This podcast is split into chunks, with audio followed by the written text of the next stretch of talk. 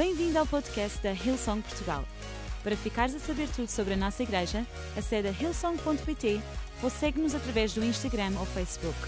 Podes também ver estas e outras pregações no formato vídeo em youtube.com.br hillsongportugal. Seja bem-vindo a casa. O título da minha mensagem hoje é Fé no fogo é fogo na fé.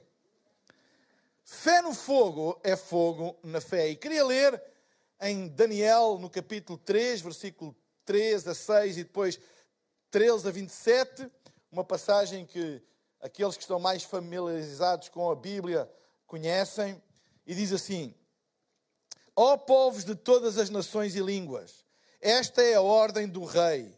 Quando ouvirem a música, o conjunto instrumental formado pelos clarins, flautas, harpas, sambucas, saltérios, gaitas de fole e toda a espécie de outro instrumento, deverão prostrar-se por terra para adorar a estátua de ouro do rei Nabucodonosor. Seja quem for que recusar obedecer a essa ordem, será imediatamente lançado numa fornalha ardente. Então Nabucodonosor, diz o versículo 13, furioso e enraivecido, deu ordens para que esses três homens fossem trazidos à sua presença. É verdade, Cedraque, Mesaque e Abednego, perguntou-lhes ele, que vocês recusaram servir os meus deuses e adorar a estátua de ouro que mandei erguer? Se assim é, vou dar-vos mais uma oportunidade. Quando a música começar a tocar, se se inclinarem para adorar a estátua, fica tudo bem. Mas se recusarem, serão lançados no forno chamejante nessa mesma hora. Veremos se há algum outro Deus que vos possa livrar das minhas mãos. Os três homens responderam assim: Ó oh, Nabucodonosor, não precisamos de, de te responder sobre isso. Se formos lançados para dentro da fornalha, o nosso Deus será capaz de nos libertar. Ele nos livrará das tuas mãos. Mas mesmo que não nos livre, fica sabendo, ó Majestade, que nunca serviremos os teus deuses, nem adoraremos a estátua de ouro que mandaste edificar. Nabucodonosor encheu-se de furor o rosto ficou todo vermelho de ira. Mandou acender o forno e aquecê-lo sete vezes mais do que habitualmente. Fez vir uns homens dos mais fortes do seu exército para atarem os três judeus e deu ordem para que os lançassem na fornalha. E assim aconteceu. Mesmo depois de serem ligados com cordas fortes, foram deitados às chamas completamente vestidos com a, com a sua própria roupa que traziam. Como o soberano, na sua fúria, tinha ordenado um aquecimento excepcional do forno, as chamas saíram para o exterior e chegaram a matar os soldados quando estes atiravam os três homens lá para dentro. Dessa forma, Sadraque, Mesaque e Abednego caíram atados dentro do forno de fogo ardente. Mas de repente, Nabucodonosor que estava a olhar para a cena, deu um salto de espanto e exclamou para os seus conselheiros: Não foram três os indivíduos que deitámos para dentro da fornalha? Sim, é claro que foram, majestade, retruquiram os outros. Então olhem bem, eu estou a ver quatro homens desatados passeando lá no meio do fogo e as chamas nada lhes fazem. Reparem que o quarto tem o aspecto do filho de um Deus.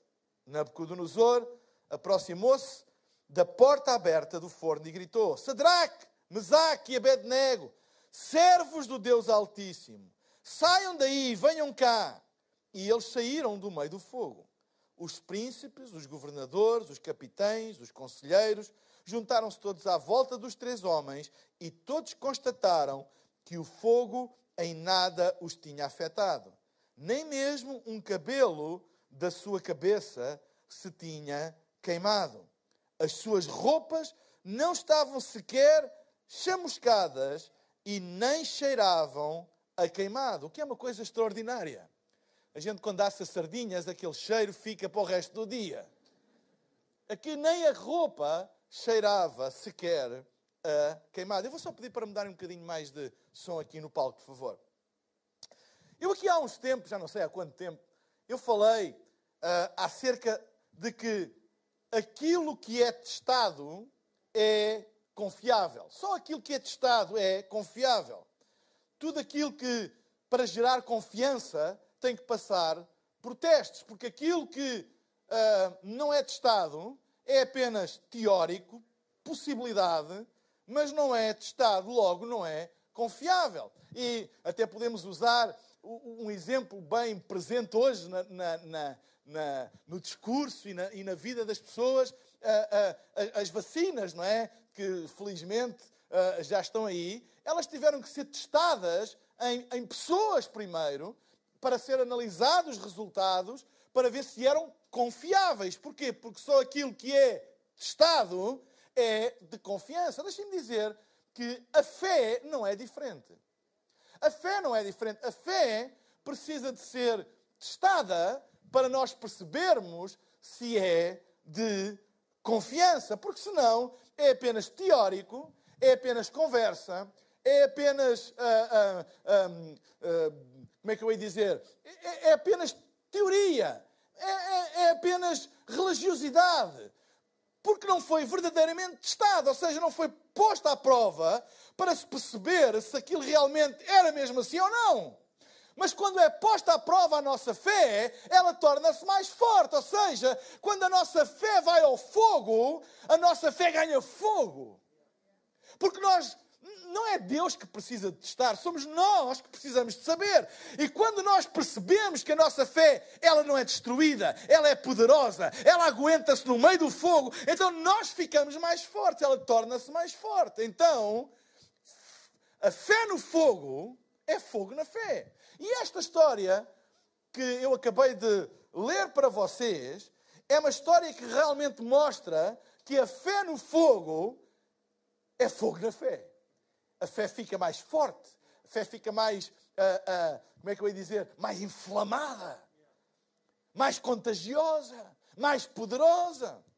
Sabem, uma das marcas uh, de Deus é a eternidade. Deus é eterno. Ou seja, eternidade está ligado com longevidade. Então, tudo aquilo que Deus toca, Deus deixa a sua impressão digital. Da mesma maneira, se eu tocar em qualquer coisa, eu deixo as minhas impressões digitais, e é por isso que o CSI pode lá ir e retirar as impressões digitais e identificar uma pessoa. Não identifica a pessoa por ela estar lá, identifica a pessoa porque ela tocou em alguma coisa e deixou a sua impressão digital. Todas as coisas tocadas por Deus têm a sua impressão digital. E a impressão digital de Deus é a eternidade, longevidade.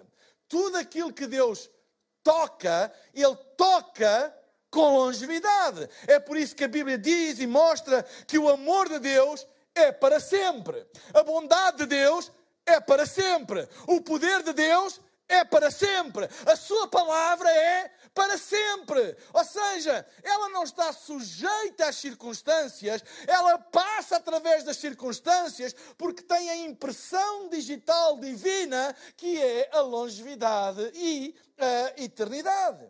E a nossa segurança está em Deus porque Ele não muda. Ele é confiável.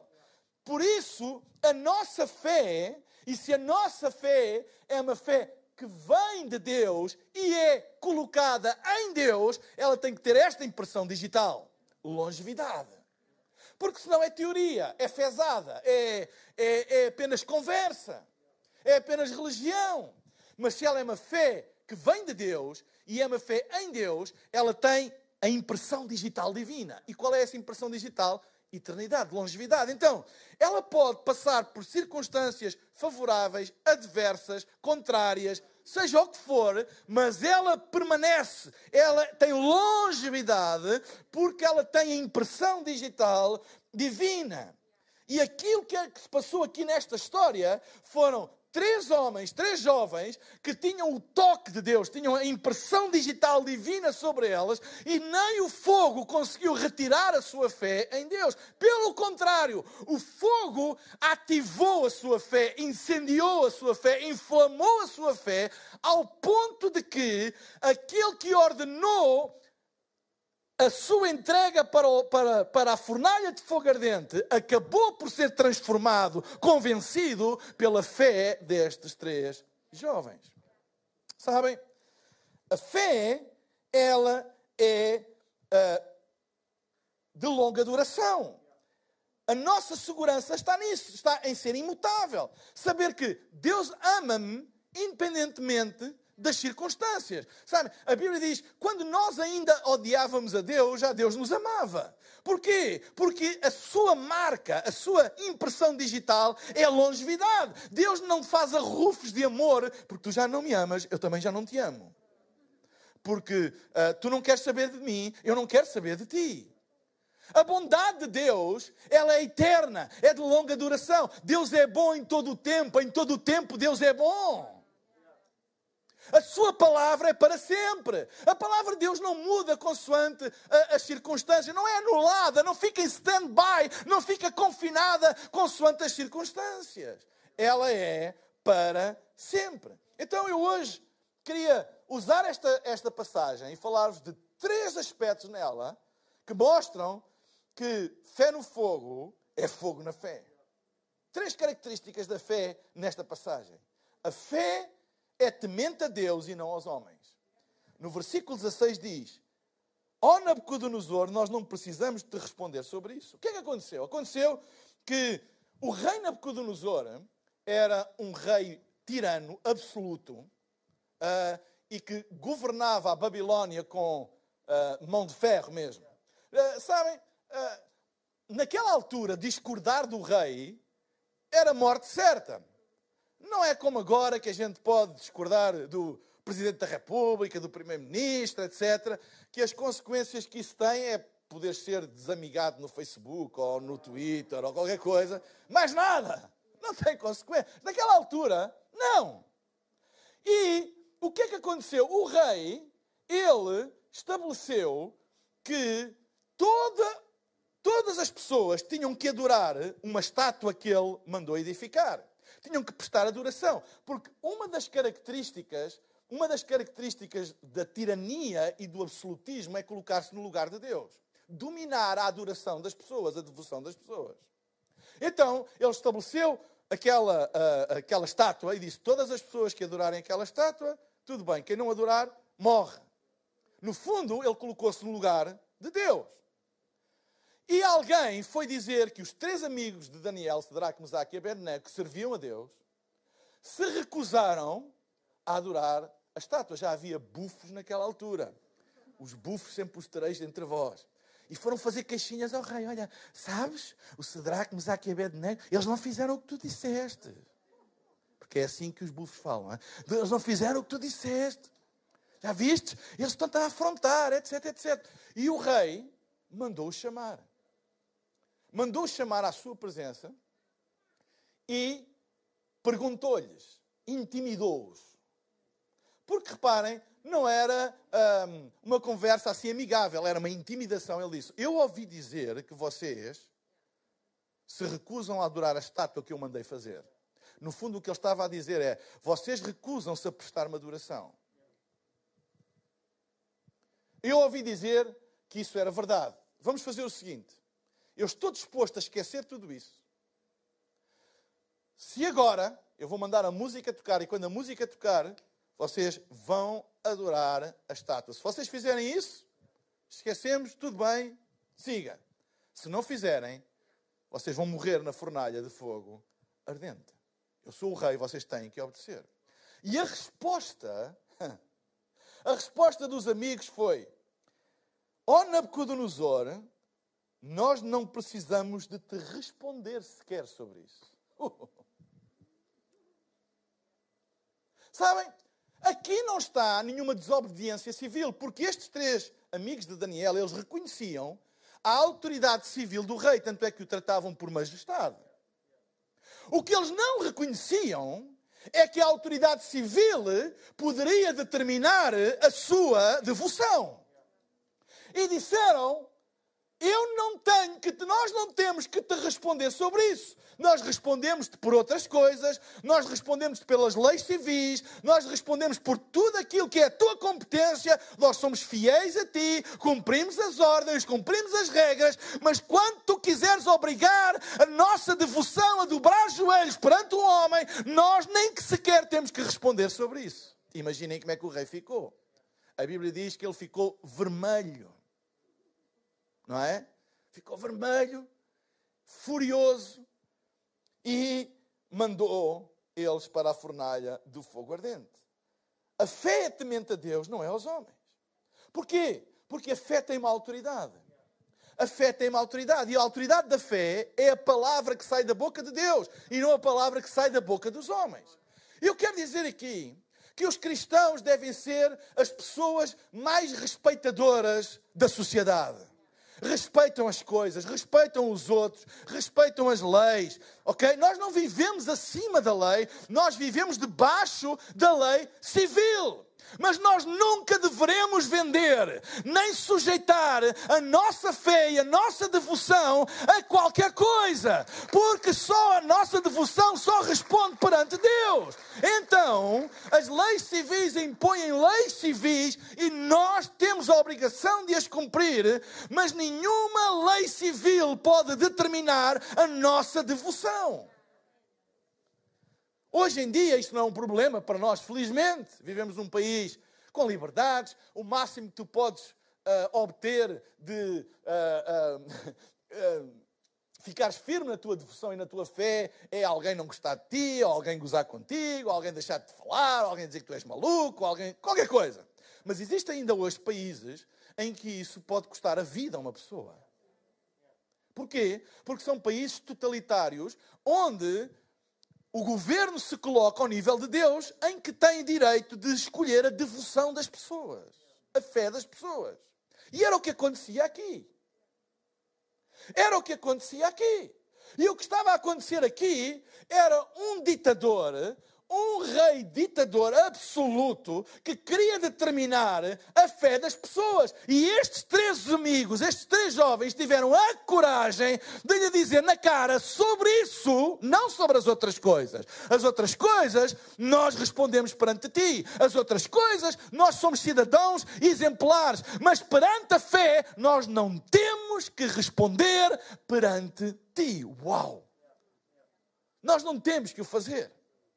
Porquê? Porque a fé tem uma autoridade.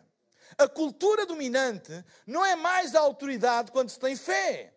A voz dominante não é mais autoridade quando se tem fé, mas a palavra de Deus é autoridade. O que é que eu quero dizer com isto? Que muitas vezes na nossa vida existe uma, uma cultura dominante, ou uma voz dominante, que nos quer obrigar a crermos de determinada maneira, a acreditarmos de determinada maneira, ou não acreditarmos de determinada maneira.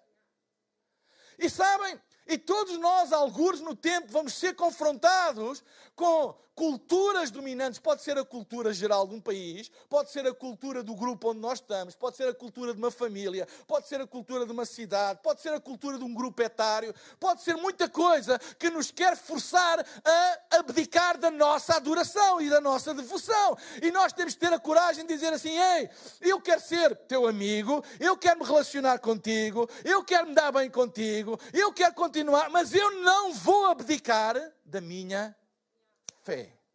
Eu não vou abdicar da minha fé, porque a fé tem uma autoridade. A fé tem uma autoridade e a fé tem uma adoração. A autoridade da fé é a palavra e a adoração da fé, ou a expressão da fé, ou a devoção da fé, é a adoração. Não negocies a tua devoção, pois estás a negociar a tua liberdade. Nunca negocies a tua devoção. Devoção, adoração, não se negocia. A fé, se não for expressa, é inútil.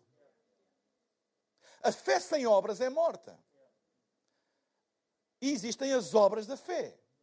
E as obras da fé, há pessoas que pensam que as obras da fé é apenas ajudar os pobres, apenas ajudar os pobres, etc. Mas é mais do que isso. A adoração é uma obra da fé é uma expressão da fé. O congregar é uma obra da fé, é uma expressão da fé. A Bíblia está cheia de expressões da nossa devoção. Porque a nossa devoção tem que ser expressa para ser eficaz. Se ela ficar contida, escondida, ela não é eficaz, não tem efeito nenhum. E aquilo que Nabucodonosor estava a querer fazer com este, esta expressão de adoração era mudar o código de fé, os valores destes três rapazes. Porquê? Porque a adoração sempre expressa a nossa fé. Aquilo que tu adoras é aquilo que tu crês. Aquilo ao qual tu és devoto é aquilo que comanda a tua vida. Então o que ele queria era fazer isso. Claro que há pessoas que podem dizer, pá, dobra lá o joelho, mas dentro de ti não dobras. Dentro de ti estás, estás em pé diante de Deus. Isso é conversa da treta. Eu às vezes ouço pessoas a dizer, ah, não, eu faço isto, mas no fundo o que eu creio é diferente. Se aquilo que tu crês é diferente, tem que se expressar de maneira diferente. Não vende, porque a devoção é visível. A fé não é visível, mas a devoção é visível. A devoção é uma expressão da fé. Se tu tens, dizes que tens uma fé que é invisível, tens que expressar em devoção de acordo ou em coerência com a fé que tu dizes que tens. E não ao contrário. Essa coisa de dizer, ah eu faço isso, mas o que eu acredito é noutra coisa, isso é exatamente idolatria. É dobrar a um outro Deus. E estes três rapazes, porque eles ainda eram novos, eles tiveram a coragem de dizer: Nós não temos que prestar contas a ti deste assunto. Deste assunto nós não temos que prestar contas a ti. Nós respeitamos-te, nós estamos cá para fazer aquilo que tu nos mandas fazer no que diz respeito à governação desta, deste reino, às leis civis, mas não mexas com a nossa devoção, porque tu não tens nada a ver com a nossa devoção. Quem manda na nossa devoção é o Senhor, Deus Todo-Poderoso. E só a Ele adoraremos. Será que há fé neste lugar para nós podermos dizer isso a quem quiser ouvir? Nós queremos ser cidadãos responsáveis, queremos ser cidadãos uh, do melhor que há, respeitam os patrões, uh, respeitam os empregados, etc. Tudo isso. Respeitam as autoridades. Mas não mexam com a nossa devoção, porque a nossa devoção não é governada na terra, ela é governada no céu. Foi isso que eles disseram. Sabem,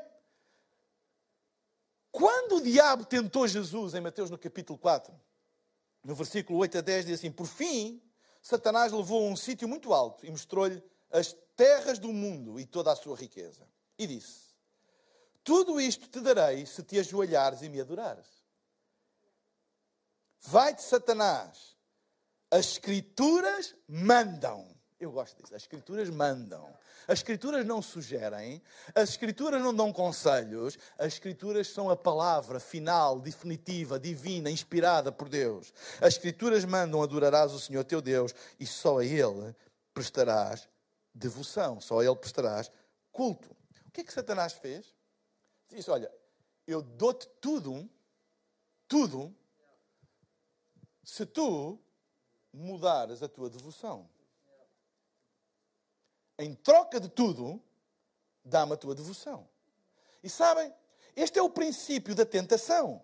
A tentação é sempre a possibilidade do muito que se pode ganhar por abdicar da nossa devoção. O que é que eu vou ganhar se abdicar da minha devoção? Há pessoas que pensam que vão ganhar riquezas por abdicarem da sua devoção.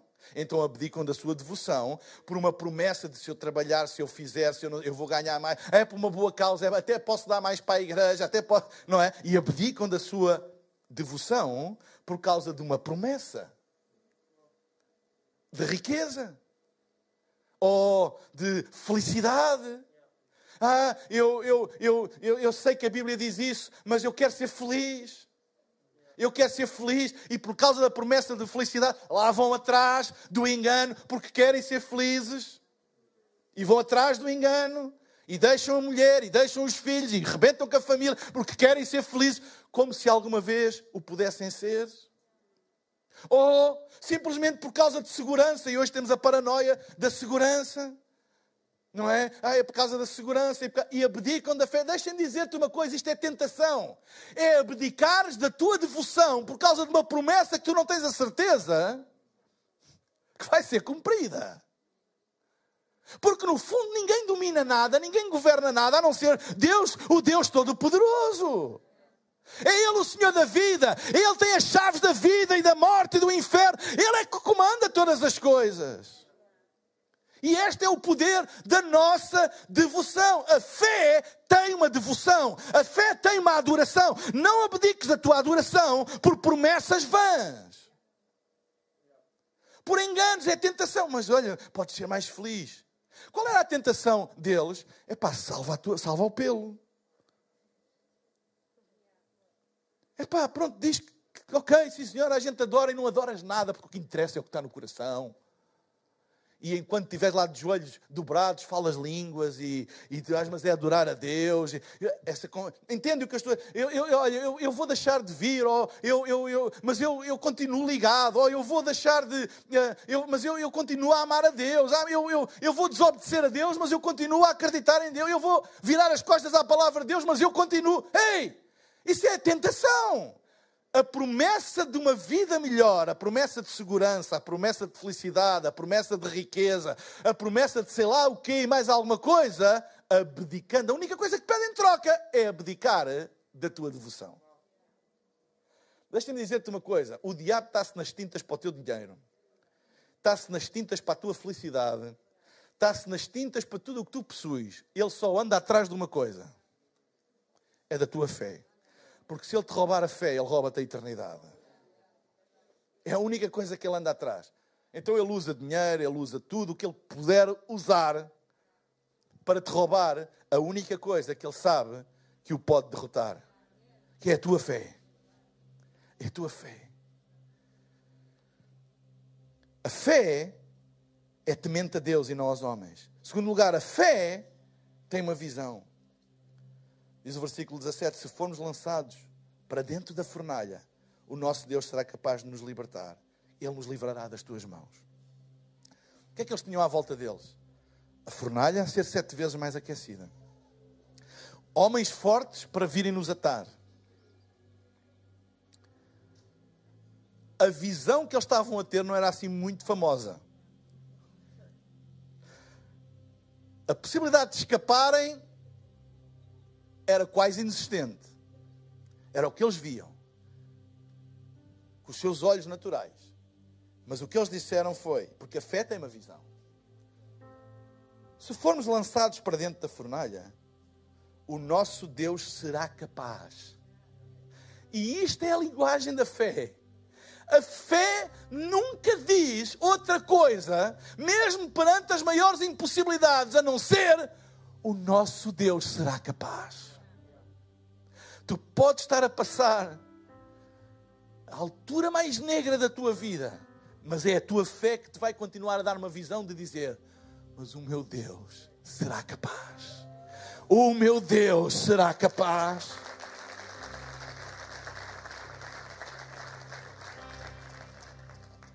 E em terceiro lugar, a fé tem uma obediência.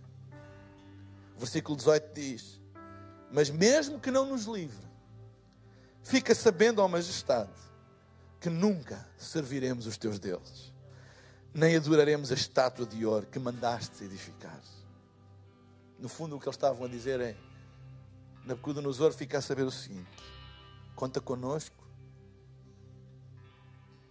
para tudo aquilo que é dos homens. Estamos cá para servir, para ajudar. Mas fica sabendo de uma coisa: nós nunca, em circunstância alguma, quer vivamos, quer morramos, quer Deus nos livre, quer Deus nos, nos livre, nós nunca, nunca vamos abdicar da nossa devoção e ficas a saber que nós nunca vamos adorar-te a ti. Porque no fundo, esta estátua era uma maneira de ele mostrar que estava ao nível de Deus. Porque ele disse: Eu quero ver se algum outro Deus vos livrará da minha mão. Ele pôs-se ao mesmo nível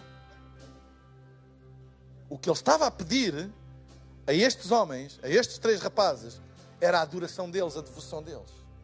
Mas a fé tem uma obediência. E eles disseram: Ficas a saber que em qualquer situação, no que diz respeito à nossa fé e devoção, nós nunca te iremos obedecer. Nós sempre iremos obedecer a Deus. Uau! Nunca. Tá Esquece, nós nunca, nunca. Nós obedecemos a Deus porque é o que é certo fazer, nem sempre é o que é conveniente fazer. Porque fé e conveniência não andam sempre de mãos dadas. E às vezes o maior inimigo da nossa fé é a nossa conveniência. É para se eu mentir, Deus compreende. Uh, se eu virar costas, Deus compreende. Se eu não for honesto, mas Deus vai compreender. Ou seja, a nossa conveniência é inimiga da nossa fé. Sabem? Viver pela fé é bem diferente do que viver por conveniência. Eu oro a Deus para que nós não sejamos cristãos de conveniência.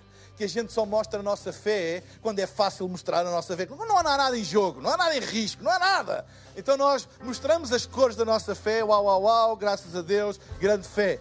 Mas sabem, a fé mostra-se quando não é conveniente mostrar. Foi o que se passou aqui.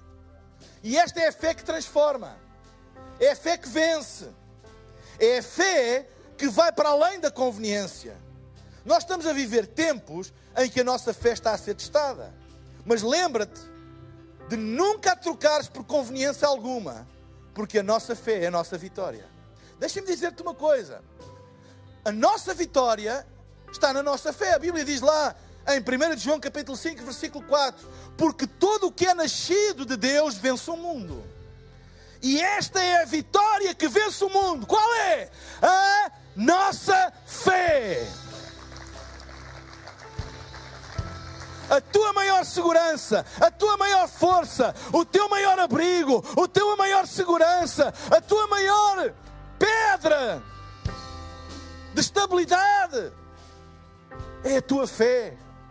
Não abdiques da tua fé, não abdiques da tua devoção por nada, porque a seu tempo, a seu tempo, tudo tem o tempo. Às vezes nós queremos é, o, é seu tempo.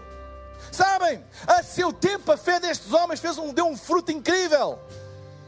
Eles uh, decidiram pôr a vida deles em risco por causa da sua devoção.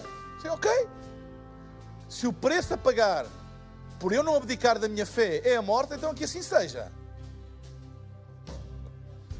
Vá lá, que assim seja. E foi, ele ficou tão furioso, mandou acender sete vezes mais a fornalha. Mandaram-nos lá, mandaram lá para dentro. E o próprio autor da ordem de execução, Nabucodonosor, foi atingido como num comboio em alta velocidade pela fé destes homens. Quando a Bíblia diz que de repente porque ele estava a observar. E diz que de repente deu um salto de espanto. Eu não sei como é que é um salto de espanto, mas deve ser um salto acrobático, uma coisa assim qualquer.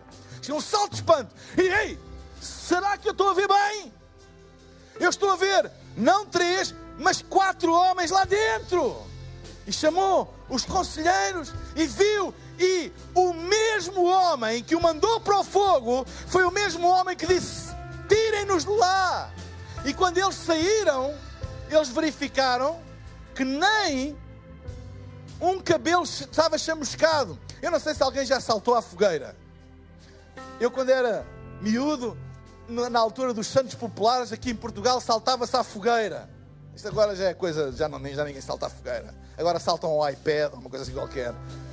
Mas aquilo era fogueira, mesmo com fogo a sério. De uma geração corajosa ali. A gente saltava à fogueira. E às vezes o cabelo ficava chamuscado. Eu lembro da minha mãe quando eu chegava à casa, já tens o cabelo chamuscado, porque as fagulhas, não é? Chamuscado. E o cheiro na roupa é uma coisa, não é? Incrível. Mas a Bíblia diz que nem um cabelo estava chamuscado, nem cheiro na roupa.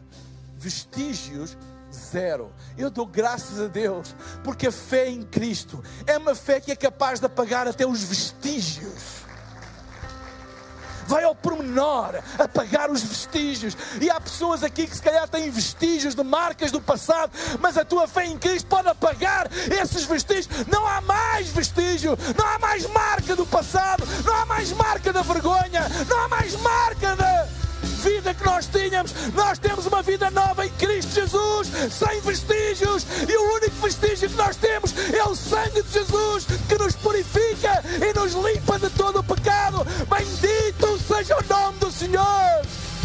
Guarda a tua fé nele. Fé no fogo é fogo na fé. Podemos dar um aplauso ao nosso Deus. Vá lá, igreja. Vá lá, eu sou de Portugal.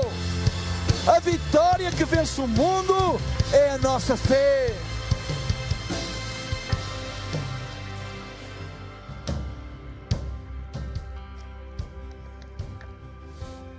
Antes de nós terminarmos, eu queria fazer